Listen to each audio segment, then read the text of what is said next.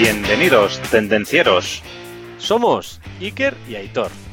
Y juntos trataremos temas de actualidad relacionados con la industria, tecnología y ventas. Arrancamos motores.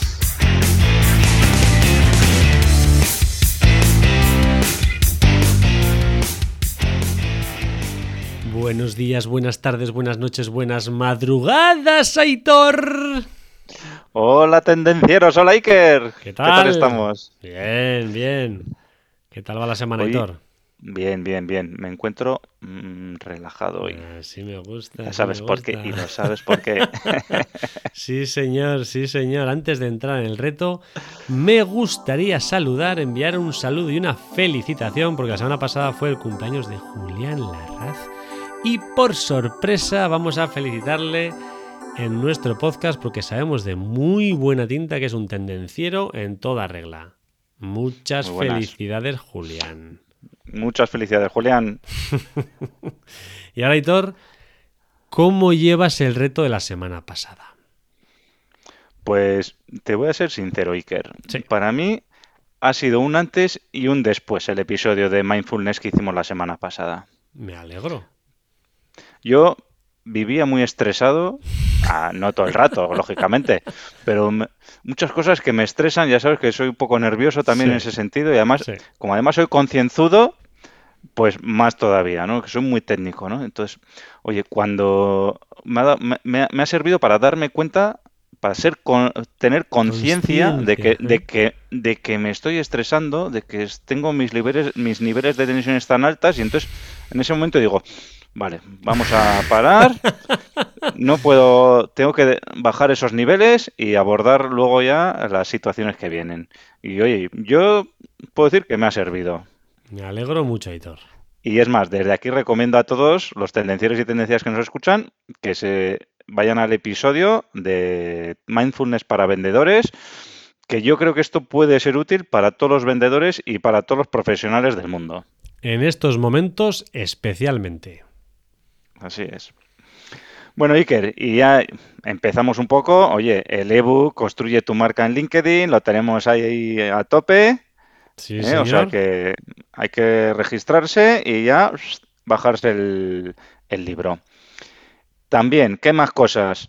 Pues oye, recordar a los tendencieros que nos pueden encontrar en tendencierosindustriales.com, en Instagram, en YouTube, eh, en LinkedIn, en las diferentes plataformas de podcasting. Y como ¿Dónde más? novedad, Aitor, en Amazon Music estamos a tope, pero a tope, a tope. Y por ello vamos a regalar un mes, no, dos meses, no. Si te registras ahora mismo, tres meses gratis de Amazon Music. Y además puedes escuchar nuestro podcast directamente allí. Puedes entrar en tendencierosindustriales.com barra diagonal música y ya está. Metéis vuestros datos, 30, 60, 90 días gratis. Y ahí podrán escuchar nuestros podcasts, música relajante, toda la que deseen, música de los mejores artistas musicales durante 30 o 60 o 90 días gratis. Perfecto, oye. Darle ahí. Y ya sabéis también que, oye, podéis ayudar al resto de personas que todavía no son tendencieros industriales, pues oye, dando a conocer nuestro podcast, ¿no? Entonces, para ello, darle cinco estrellas, compartirlo, ¿eh? Y suscribiros. Eso, ¿cómo vais de amor? ¿Cómo vais de amor? Compartir, compartir, subir los KPIs del amor. Ya sabéis, si compartís, amáis. Y si compartís, nos ayudáis a nosotros y les ayudáis a ellos y a ellas. Compartirlo, por favor. Y sin más... ¡Arrancamos motores! motores! Hoy vamos a hablar de copywriting para tus correos electrónicos y cómo escribir correos efectivos. Sí, señor, nos vamos a basar en las enseñanzas que nos da el copywriting normalmente para el email, email marketing. Madre mía, qué de palabras inglesas. Pero estas técnicas que os vamos a explicar hoy son válidas para cualquier correo, mail que escribáis, compañeros, proveedores, clientes, pareja, hijos, todo. Vamos a empezar entonces, Aitor. ¿Qué es el copywriting para correos electrónicos? Así es. lo que has dicho, Iker, hoy nos basamos en las enseñanzas del email marketing, pero hablamos de que tú escribas mejores correos electrónicos, ¿eh? Porque ya sé que no te vas a dedicar a, a escuchar podcast de email marketing, pues nosotros te lo traemos aquí. Exacto, sí, señor. Entonces, bueno, ya sabemos que la redacción de los correos, pues necesita, como dicen en el argot, un copy ¿eh? un copy ahí bien trabajado. O sea, tiene que estar bien escrito, bien con las ideas claras, etcétera. Y es un poco a lo que os vamos a ayudar hoy, ya que, pues bueno, hay que cuidar bien lo que es el asunto, hay que cuidar bien lo que es el cuerpo del correo electrónico. Y esto es así. Eh, también el cómo expresamos una idea para convencer a esas personas que nos van a leer el correo electrónico, ¿vale? Para convencer, para que hagan una acción, etcétera. En teoría, pues no es diferente de ninguna otra forma, de ninguna otra redacción, el, escribir un correo electrónico, pero tiene algunas cositas ¿eh? que merecen una consideración seria, ¿vale? Entonces, en primer lugar, los correos electrónicos tienen que ser breves. Los correos electrónicos tienen que tener un alto nivel de persuasión, ¿vale? Porque queremos que la persona que está al otro lado haga algo, ¿vale? Y entonces tiene que haber un énfasis en la conexión entre el asunto y el call to action, o sea, la llamada a la acción, lo que queremos que haga. ¿Eh? Lo que queremos que haga no, en email marketing será, pues oye, que vengan aquí y me compren no sé qué producto, pues aquí es igual que me responda una pregunta, que me envíe una información, que me dé un plazo, que me dé una oferta, eh, o enviarle yo una oferta y que me pase un pedido, o, bueno, eh, ya ves, pero entonces un poco lo que estamos hablando. La mejor redacción de correo electrónico convence al lector no solo de leer todo el correo electrónico, sino que de comprometerse con el de tomar acción, ¿vale? Por eso hablamos de estrategias de copywriting. ¿eh? Como ya dijimos en, en algún otro episodio anterior, pues bueno, todos los días se intercambian hasta 270.000 millones de correos electrónicos entre bandejas de correo electrónicos. Ahí, ahí está el tema. ¿eh? Hay spam por ahí, ¿eh? Eso es. También está el spam, que eso, eso suma más todavía. Y, claro, para tener éxito en, nuestros correos electrónicos, pues bueno, eso depende mucho de la redacción que hagamos, de copywriting que hagamos, ¿vale? Algunos ya conoceréis esta palabra, otros igual os suena nuevo, pues bueno, es así. Entonces ahora pensar vosotros en cada uno que tenéis vuestra cuenta de Gmail, de Hotmail, de lo que sea, ¿vale? O de tu empresa. Y cuando la utilizas, lo primero que ves es una lista de direcciones y una lista de asuntos. Y entonces ahí, en base a eso, decides, abro el correo, paso palabra. Lo elimino y para el siguiente, al spam. Si el asunto, o sea, estamos en esa fase, pum, vemos, hostia, el asunto me produce intri- intriga, pues lo voy a abrir. Si no, fuera. Si lo abres, lo primero que ves es el cuerpo, bueno, lo que ves es el cuerpo del correo, ¿vale? Si te llama la atención, lo leerás. Si no, fuera. Y al final del todo está el call to action, que si ofrece suficientes incentivos para hacerlo, lo haremos. Y si no, fuera también. Entonces, por esto es importante conocer las estrategias de copywriting. O sea, esto es como con la mujer, ¿no? Empatar o perder. O sea, solo puedes pasar a la siguiente fase o, o hundida. Esto es así, ¿eh? Es así de dura la vida de los que escribimos correos electrónicos. Efectivamente, sí, señor. Estamos hasta arriba de recibir correos y en cuanto dudamos, fuera. Y lo que decíamos antes, que esto no es solo de, no estamos hablando de publicidad, es que para incluso para pedirle a un compañero que te haga un, que te haga un favor, por ejemplo, ¿no? Dice, Oye, ¿puedes hacer esto? Coño, si lo ve y fuera, paso, palabra. No lo hago y ya está. Entonces, Iker, Vale, ya ¿Qué hay que que sabemos qué es el copywriting, vamos a ver qué hay que hacer antes de escribir el correo electrónico. Lo primero y más importante, ¿para qué escribimos ese correo electrónico? Hay que determinar cuál es el objetivo del correo. Así que lo primero que tienes que hacerte es preguntarte, ¿para qué voy a escribir este correo? ¿Es para invitar a una reunión? ¿Es para reclamar algo? ¿Es para enviar una oferta? ¿Es para informar por un tema concreto a alguien? ¿Para qué? Si no tengo un para qué, no escribas el email. Segundo, ¿a quién voy a escribirle? Claro, hay que apuntar qué necesita saber el lector para que haga lo que queremos, ¿no? Piensa que la persona que reciba el correo electrónico y que le facilite la vida. Por ejemplo, si quieres remitir una documentación técnica, pues le juntas el link al catálogo y le dices, oye, en tal página está lo que me habías preguntado. Pónselo fácil. Si es una reclamación, pues facilita la mayor cantidad de información posible para que la otra persona pueda localizarlo. Otro punto importante. Utiliza un hilo conductor. Al final, el hilo conductor servirá para que el lector mantenga la atención y el interés. Es muy importante que el lector no se vaya. Habrá un momento en el que se va a la basura, con lo cual mantén un hilo conductor que tenga una tensión y mantenga la atención del lector. Así es, esto está relacionado con el storytelling, que también se llama, otra palabra en inglés, ¿no? Pues de, que te puedes montar una especie de historia para que sea más fácil de seguirlo y que vaya llevando a la persona que lo lee hasta desde el inicio hasta el final, ¿no? Hasta realizar la acción que queremos, ¿no? Entonces, ahora dentro del correo electrónico, los puntos más importantes en los que nos encontramos son los siguientes. El primero de todo, como hemos dicho antes, es el asunto. Es donde un, donde, bueno, nos la jugamos, ¿no? Lo, primero que nos la jugamos, ¿no? Es donde el que escribe el correo electrónico tiene que poner, pues, un título, el tema que está relacionado con el cuerpo del mensaje. Y entonces aquí hay que explicar brevemente el motivo por el que lo enviamos. Esta frase es la que va a permitir a la persona que lo reciba saber de qué, de qué va el correo antes de abrirlo, ¿vale? O sea, no podemos poner un asunto, eh, pues, no sé, eh, te ha tocado un millón de euros y luego cuando lo abres dice, oye, ¿cómo está mi pedido? Pues, lógicamente tiene que ir en concordancia, ¿no? Este es el primer monstruo del juego. O sea, tienes que ganarlo. Si no ganas a este monstruo, al monstruo del asunto, todos los demás no sirven para nada. Sí, bueno, luego entraremos más en detalle. El segundo punto más importante son las primeras líneas del correo electrónico. ¿Y esto por qué es así? Porque normalmente en las aplicaciones de email, de correo electrónico que tenemos nosotros, pues normalmente puedes ver, ya sea en el ordenador como en el móvil, verás eh, la persona que te lo envíe, el título y normalmente pues las dos o tres primeras líneas. Entonces, estas primeras líneas son claves para que la persona que lo recibe decida igualmente si abre el correo o pasa al siguiente.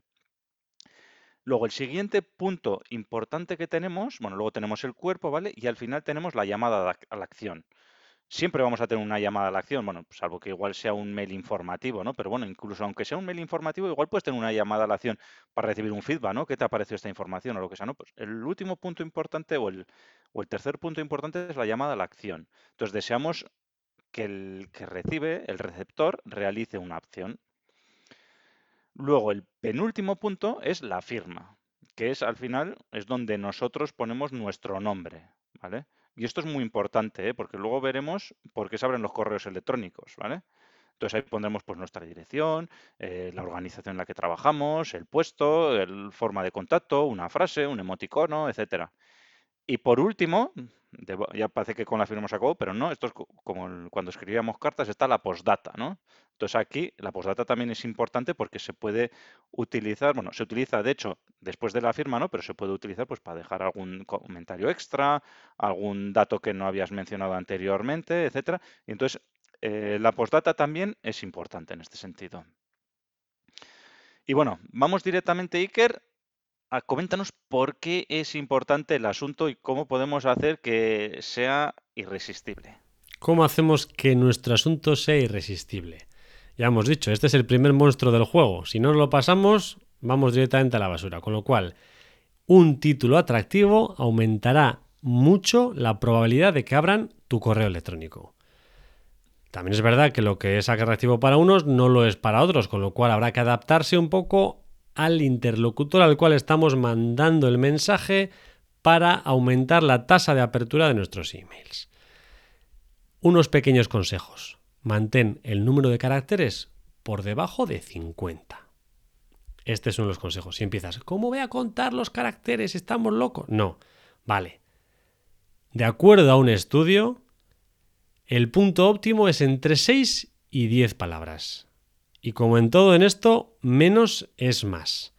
O sea que cuanto mayor optimización hagamos, mejor. Mejor. Otra idea. Despierta la curiosidad con una pregunta. Por ejemplo, mm, ¿sabes, Aitor, cómo escribir correos efectivos? Yo sí.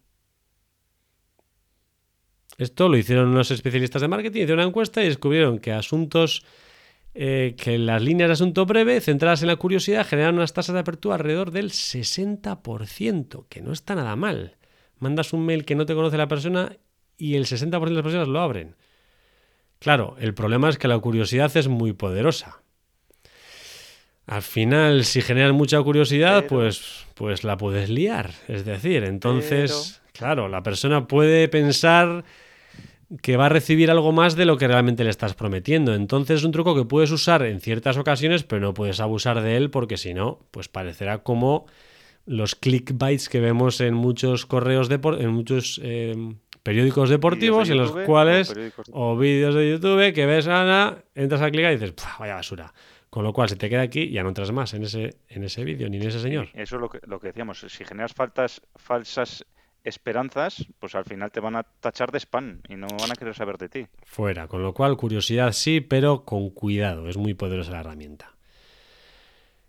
Otra forma interesante de escribir un asunto es hacer una promesa honesta. Promete algo realmente que vayas a cumplir. O puedes hacer una pregunta en la línea del asunto. La pregunta de la línea es como nuestro amigo Luke Skywalker en la trilogía original. Es básico y aburrido, pero hace su trabajo. Con lo cual, usémosla. Otra idea, sé específico. Los asuntos descriptivos son más efectivos que los inspirados o demasiado misteriosos. Da argumentos. ¿Por qué tengo que abrir tu correo? Dame un argumento. ¿Cómo puedo dar un argumento? Céntrate en el beneficio del interlocutor, del lector. Otra idea. Puedes generar, puedes dar como un asunto con listas. Cinco consejos para escribir correos electrónicos que te van a abrir siempre. Si lo tienes del todo claro, puedes pasar a redactar el correo. Si no lo tienes, perdón, si no lo tienes del todo claro, redacta el cuerpo eh, redacta el cuerpo del correo y deja el asunto para el final. Seguramente te dará tiempo a pensarlo mejor y escribirlo mejor entre 6 y 10 palabras. Así es, sí. Muchos de los puntos que has comentado, Iker, es, lo, que lo que decíamos, son de email marketing. Pero bueno, pasémoslo a nuestro, a nuestro asunto, ¿no? A dónde estamos nosotros, ¿no? Y muy importante también, dices, joder, pues no sé qué título ponerle. Bueno, pues escribe el correo y mientras escribes ya se te ocurrirá algo. Ya, ya le- lo acaba, cuando acabes de escribir el correo dices, vale, pues ahora el título es este. Sí, siguiendo hay los pasos que... Si funciona en email marketing, que mandan miles de emails y se abren un montón, créeme que en un correo electrónico que escribes a una persona conocida va a funcionar. Así es, así es. Bueno, siguiente punto, Iker. Ya hemos pasado del asunto y ahora tenemos las primeras líneas. ¿eh? La vista previa que comentábamos antes. ¿eh? Entonces, cuando se trata de redacción de textos por correo electrónico, el texto de la vista previa es como un tweet de Twitter. ¿eh? Eh, tiene un número de caracteres limitados, ¿vale? Y en esos pocos caracteres limitados tenemos que despertar el interés del que va a leerlo, del receptor, y atraerlos a que sigan leyendo el asunto, a que sigan leyendo, a que abran ese correo electrónico. Entonces, sobre todo para los usuarios de dispositivos móviles, este texto de vi- vista previa ayuda a decidir si vale la pena o no abrir el correo electrónico. O sea, pero en las aplicaciones de escritorio, pues pasa lo mismo también. Tú tienes ahí tu bandeja de correos electrónicos con 200 correos y, a, a la derecha tienes, bueno, a la derecha, pues cada uno de su manera y una pequeña vista previa. ¿eh? Es importante tener en cuenta que cuando se hace una promesa hay que cumplirla, porque si no estaremos al final seremos eh, que hacer la falsa falsa falsa expectativa, ¿no? Falsas promesas y al final iremos al spam, ¿no? Y usa este breve fragmento de, texto para darles a, los receptores una idea de lo que va dentro del correo, ¿vale? Si es relevante para ellos y lo suficientemente integrante, intrigante, seguro que lo abren. ¿eh? Y recuerda que si es breve, ¿cómo es eso? De dos veces breve, Si es bueno y breve, mejor. dos veces mejor, dos veces bueno, sí señor. Totalmente de acuerdo. Es muy importante este tema, ¿eh? O sea, yo... Igual la gente no le da importancia, pero yo cuando veo los correos electrónicos en el móvil, está la opción de eliminar o archivar y esta es vital, ¿eh? ¿Sí? No abres, ¿eh? y los que dices, bueno, este parece interesante, me lo dejo para vérmelo luego en el, en el PC. No nos damos cuenta, Iker, porque en el día a día igual no nos dedicamos a pensar esto, pero sobre todo, tendencieros, tendencieras, pensar con la cabeza. ¿eh? Que en el día a día, ¿qué es lo que hacemos nosotros y qué es lo que tenemos que hacer para si nos lo enviaríamos a nosotros mismos para que lo recibiéramos? Bueno, pues ya hemos hablado de las primeras líneas del mensaje y ahora vamos a hablar del desarrollo del cuerpo del mensaje.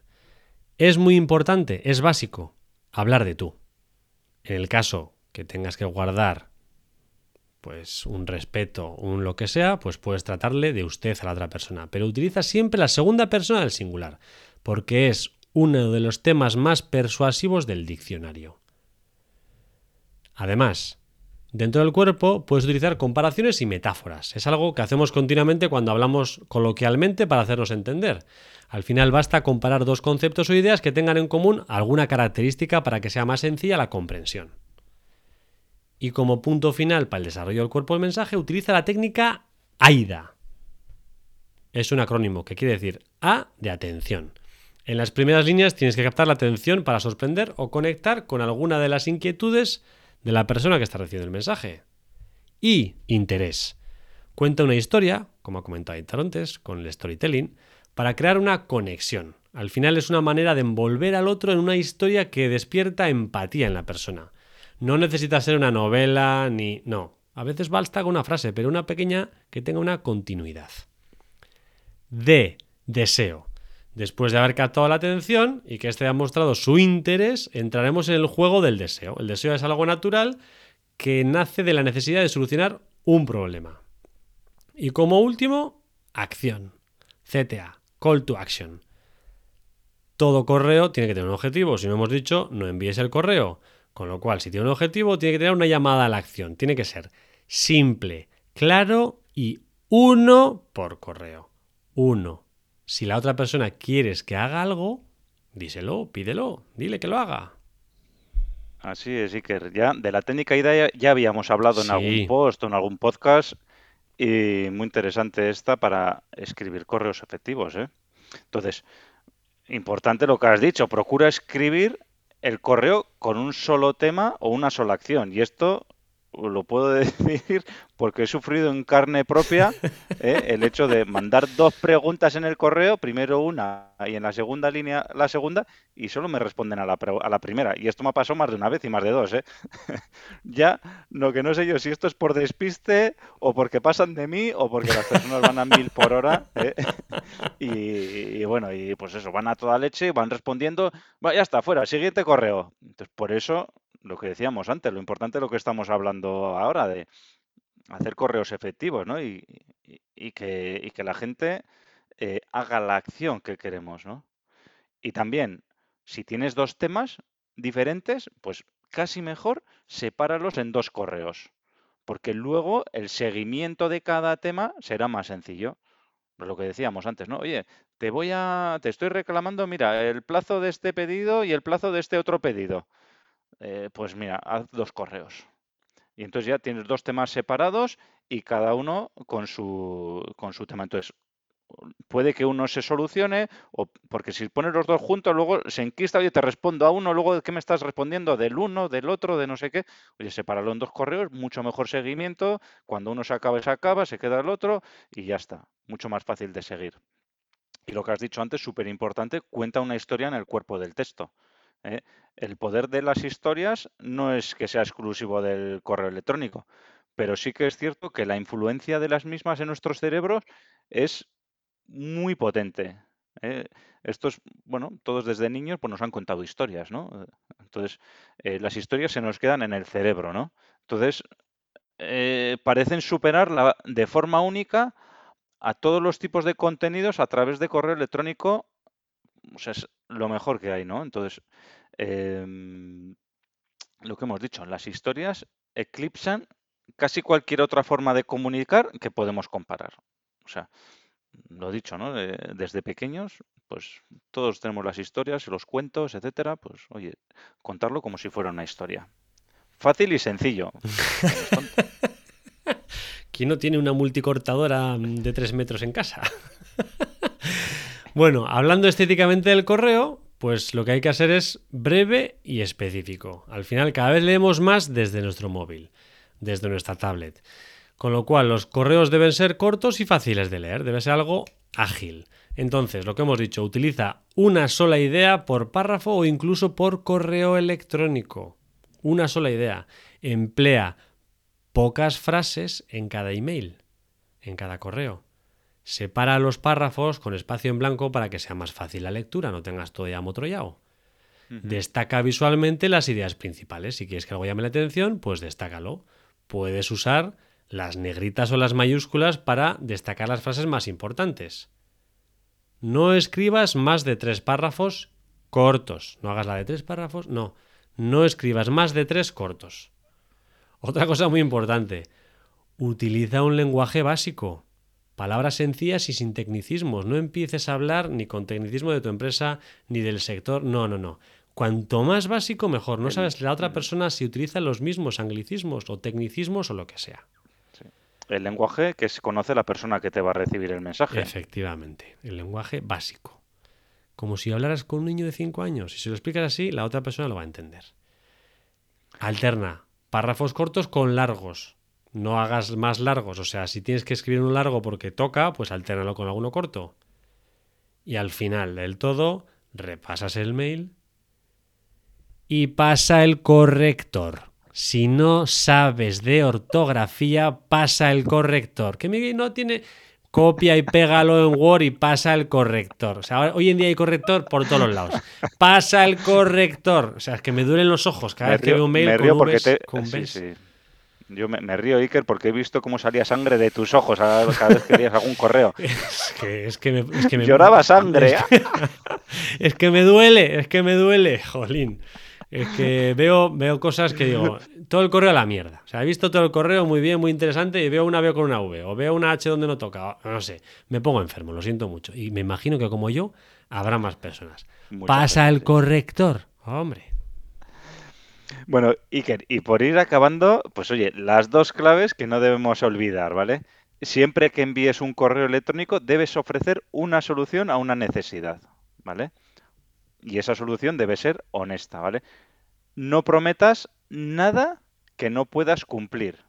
O al final, si no, lo que va a ocurrir es que esas promesas se van a volver en tu contra.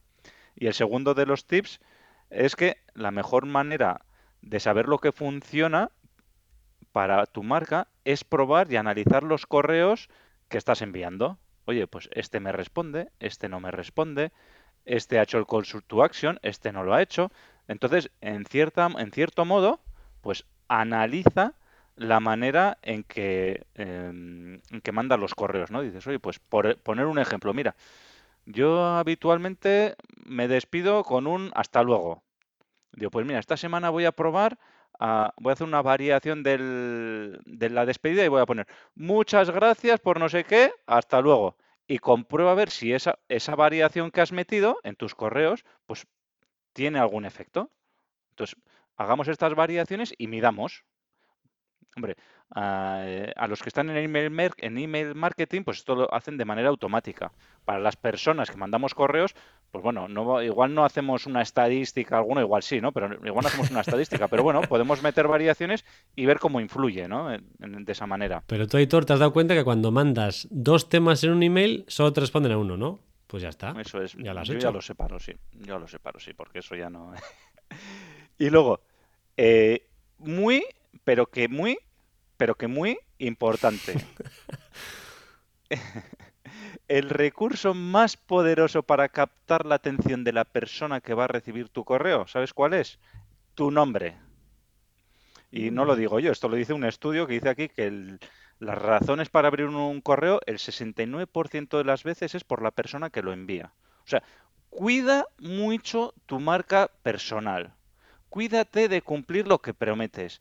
Escribe correctamente, porque si no, van a ver tu nombre y dirán, "Ps, a este no le abro, o a este sí le abro. Luego puedes tener el, el asunto, la de Dios, súper bien, pero cuida mucho tu marca. Hazte valer. Porque luego lo que decimos, si asocian tu marca de persona a un contenido útil o a un- a unos correos adecuados, etcétera, pues vas a tener pues más posibilidades de que abran y que compartan, y que se hagan el call to action que tú les digas, que cuando hablamos de call to action es una palabra técnica, pero el call to action es incluso que te respondan el correo. ¿Cuántas veces nos ha pasado que mandas un correo y no te responden? pues eso es un call to action, ¿no? pues, pero una respuesta. Pues eso es lo que tenemos que conseguir. Y por eso es importante también trabajar nuestra marca personal, incluso desde los correos electrónicos. Telita lo que has dicho, Aitor, ¿eh? 70% de los correos se abren por el nombre. Y luego no te has bajado el libro de Baja, Trabaja tu marca personal en LinkedIn. Y te preguntarás, ¿por qué no se abren mis correos? Ah, ah. ah amigo, amigo. tenemos que dar una vuelta a esto, Iker, ¿eh? Igual tenemos que hacer algo ahí con la marca personal, ¿eh? Pues habrá que dar una vuelta, sí señor, habrá que dar una vuelta. Bueno, Aitor, no podemos marcharnos. Un reto. Claro, claro, claro. Tiene que haber un reto, tiene que haber un reto. ¿Y qué? ¿Qué reto? Está claro, está clarísimo. En los próximos días que tiene de semana, piensa la manera en los que escribes y redactas tus correos electrónicos y dale una vuelta a todo lo que hemos comentado. ¿Aplicas los puntos que hemos dicho? Si no, ya sabes. Elige cuáles vas a trabajar y trabájalo esta semana. Son muy sencillitos. Tendenciero, tendenciera. La, semana, te, espera. como siempre. Un placer, Aitor, haber pasado este rato contigo. Chao. Hasta aquí el tema de hoy. Esperamos que te haya gustado. Si es así, suscríbete, comparte y dale al me gusta. Puedes proponernos temas, dudas y demás consultas en comentarios y en LinkedIn. No lo dudes, te ayudaremos.